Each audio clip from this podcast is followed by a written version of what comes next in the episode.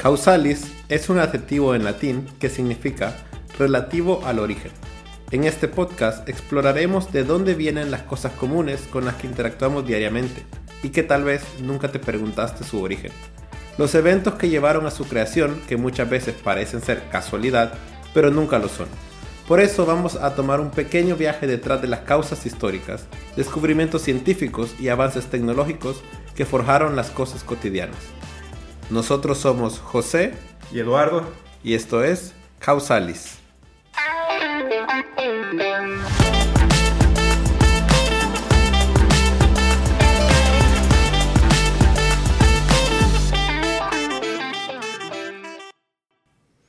Bienvenidos al episodio 7. Hoy vamos a hablar de algo con lo que sin duda interactuamos todos los días, que son las noticias y la forma en que nos enteramos básicamente de lo que pasa alrededor nuestro, ya sean las noticias o no. Sí, y tenemos distintas formas de consumir noticias, ya sea por el celular, en sitios de internet o en periódicos en línea o incluso aún en periódicos físicos, televisión, radio, redes sociales, etcétera. Y hasta, yo creo que de persona a persona, porque uno llega al trabajo y se entera de lo que pasó a través de otra persona, ¿no? Claro, claro. Y ha sido así desde el principio de los tiempos. Ya, ya lo hablaremos en un rato, pero todo comenzó así, pasando información de palabra en palabra. Sí, creo que es interesante ver cómo, sin darnos cuenta, siempre estamos recibiendo información y pensar de dónde viene esa información y ver cómo la información se transmitía antes, ¿no? Porque hay gente que es más aficionada a las noticias y gente que menos, pero también está recibiendo un montón de información de las cosas que pasan a su alrededor, muchas veces sin darnos cuenta de qué manera.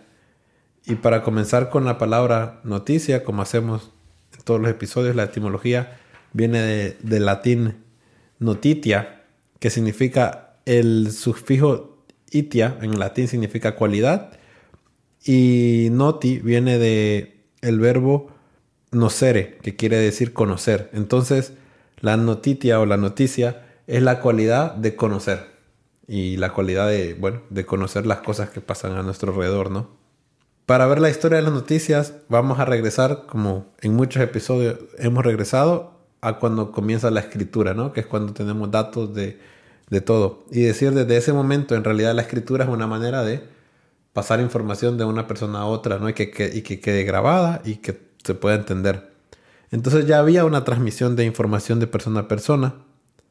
Pero lo, de hacerlo en forma pública, eso no sale hasta el tiempo de los romanos.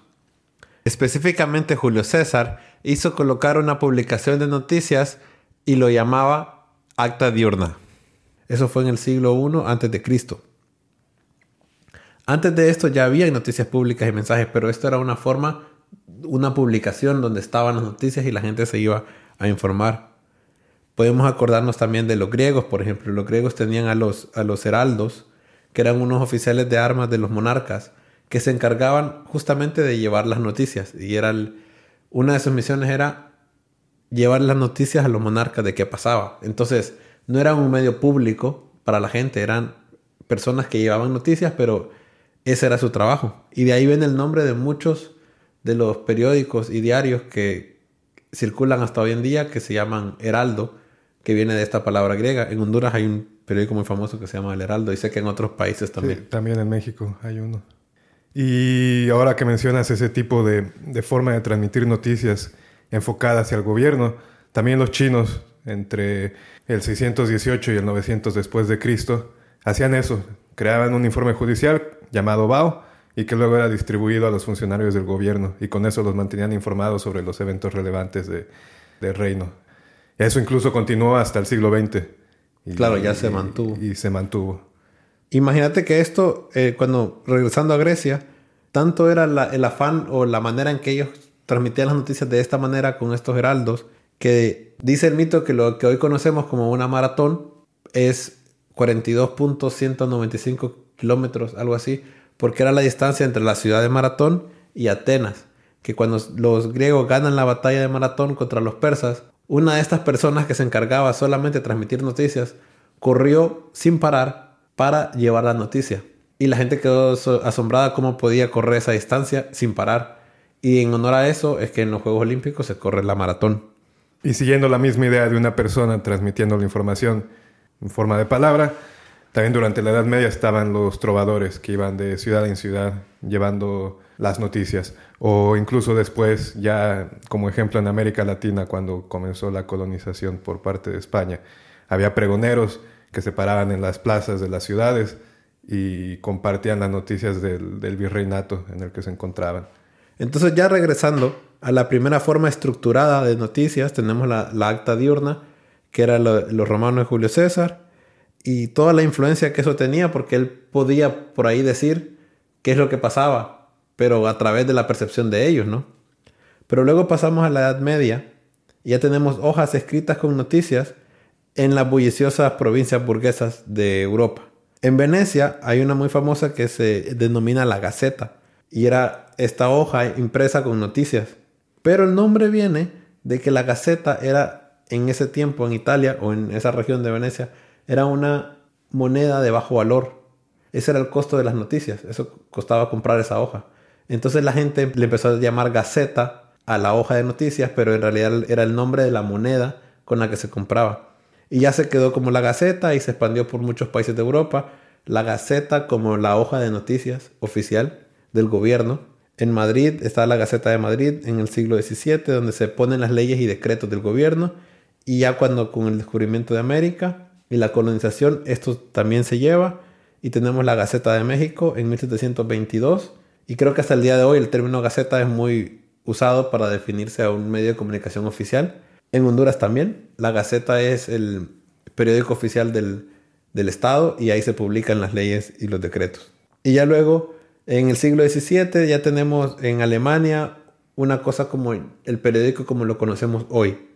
Siglo XVIII, los políticos se dan cuenta del poder y la influencia que tienen para, para cambiar la opinión de la gente y lo empiezan a utilizar mucho más. Y en el siglo XIX, pues ya se le ve el potencial económico y ya en Estados Unidos sale Pulitzer y otros que lo empiezan a ver como un negocio, ¿no? Y ahora que mencionas al gobierno como, bueno, ya lo hemos estado mencionando todo, todo el capítulo, como motor principal de la transmisión de noticias, hay que tocar un tema importante y ese es la libertad de expresión. Los antiguos griegos fueron los pioneros en la libertad de expresión como principio democrático y de hecho el término apareció por primera vez en la literatura griega a finales del siglo V Cristo. Pero bueno, con la libertad de expresión también viene un nivel más alto que es la libertad de pensamiento, ¿no? Porque si todo lo que consumís viene de la misma fuente, pues qué tan tuyos son tus pensamientos, ¿no? Entonces es como que va de la mano con la manera de expresarte con la manera de pensar. Y un país que tuvo muy presente esto que mencionas de libertad de pensamiento y también libertad de expresión durante el siglo XVIII fue Francia. Así que cuando hicieron la Declaración de los Derechos del Hombre, hay un artículo específicamente que habla sobre la libertad de expresión y de pensamiento.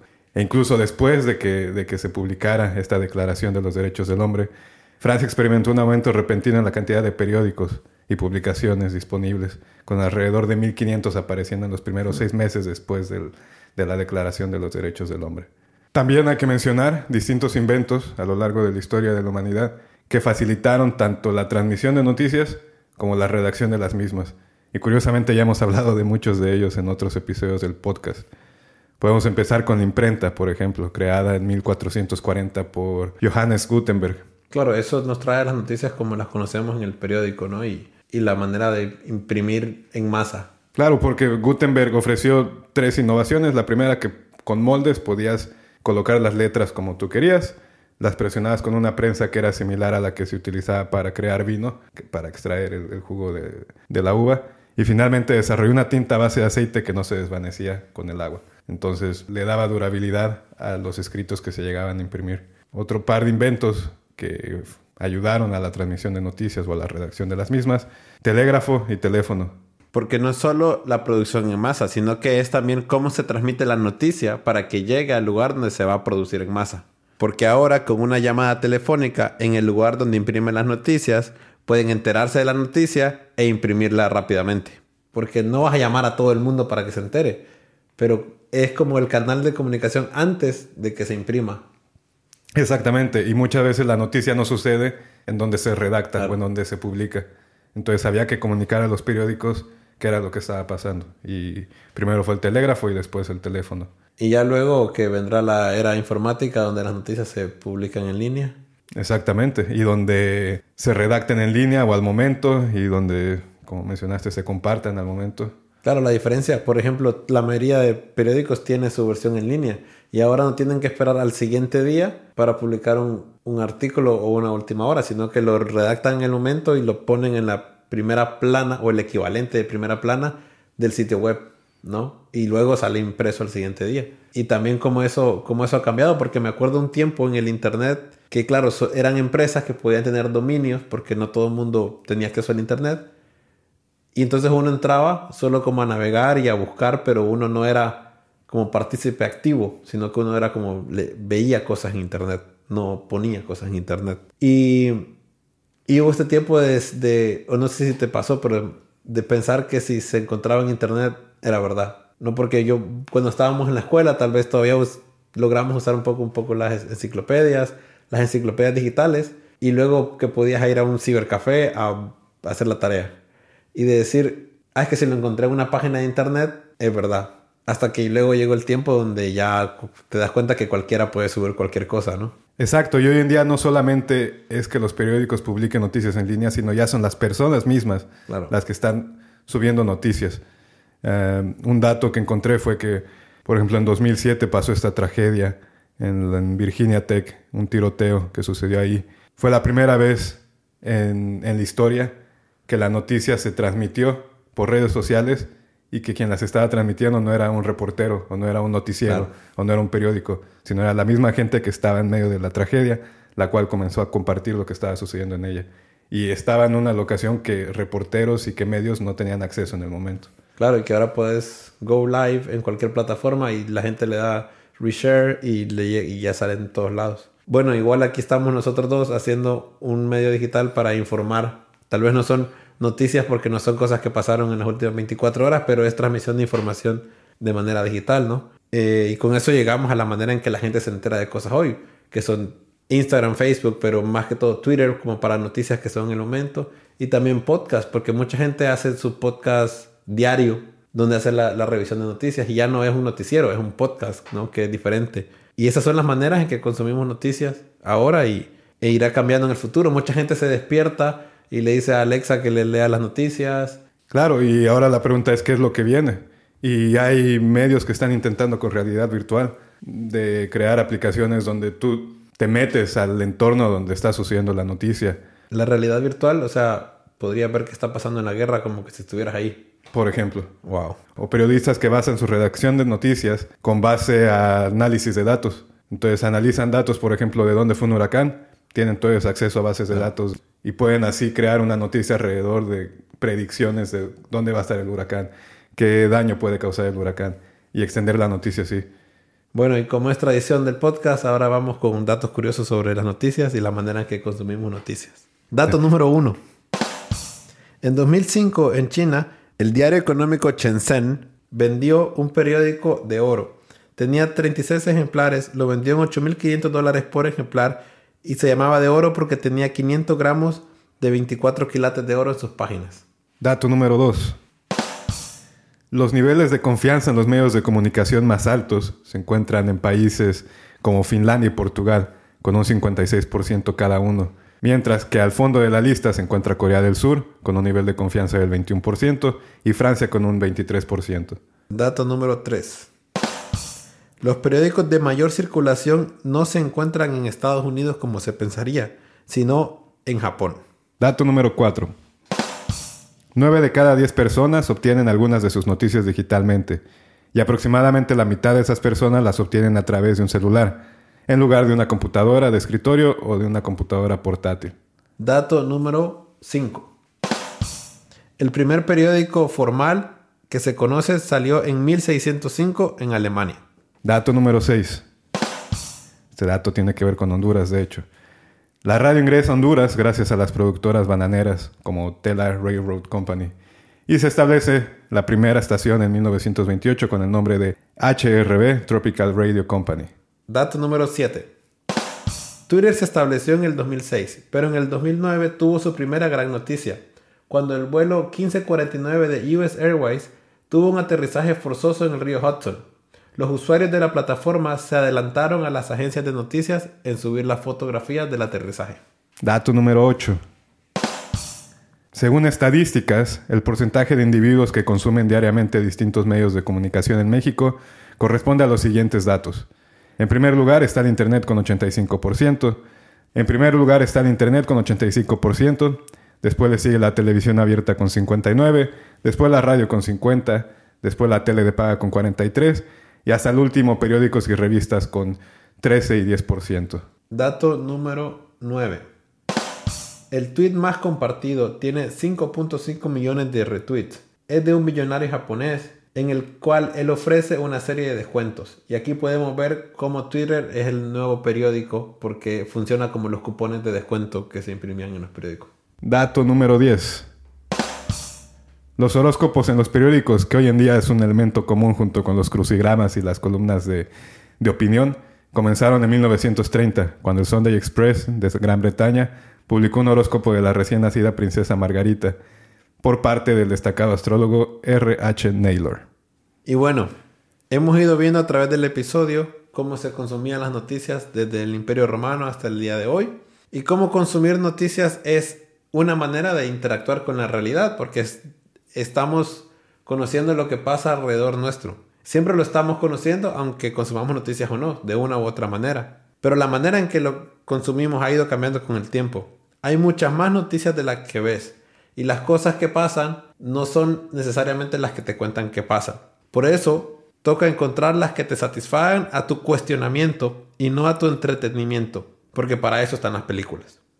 Y además con este incremento de la cantidad de información que tenemos accesible, debemos ser responsables, tanto con qué, como acabas de mencionar, con qué es lo que adquirimos y también qué es lo que compartimos. De esa forma podremos lograr una comunicación más confiable y tener una opinión más estructurada. Y como dice el filósofo norteamericano Noam Chomsky, la manipulación mediática puede hacer más daño que la bomba atómica porque destruye los cerebros. Gracias por escucharnos y recuerda seguir nuestra página en Instagram causalis-podcast y seguir, compartir y calificar este podcast en Spotify y Apple Podcast si te gustó. Hasta la próxima.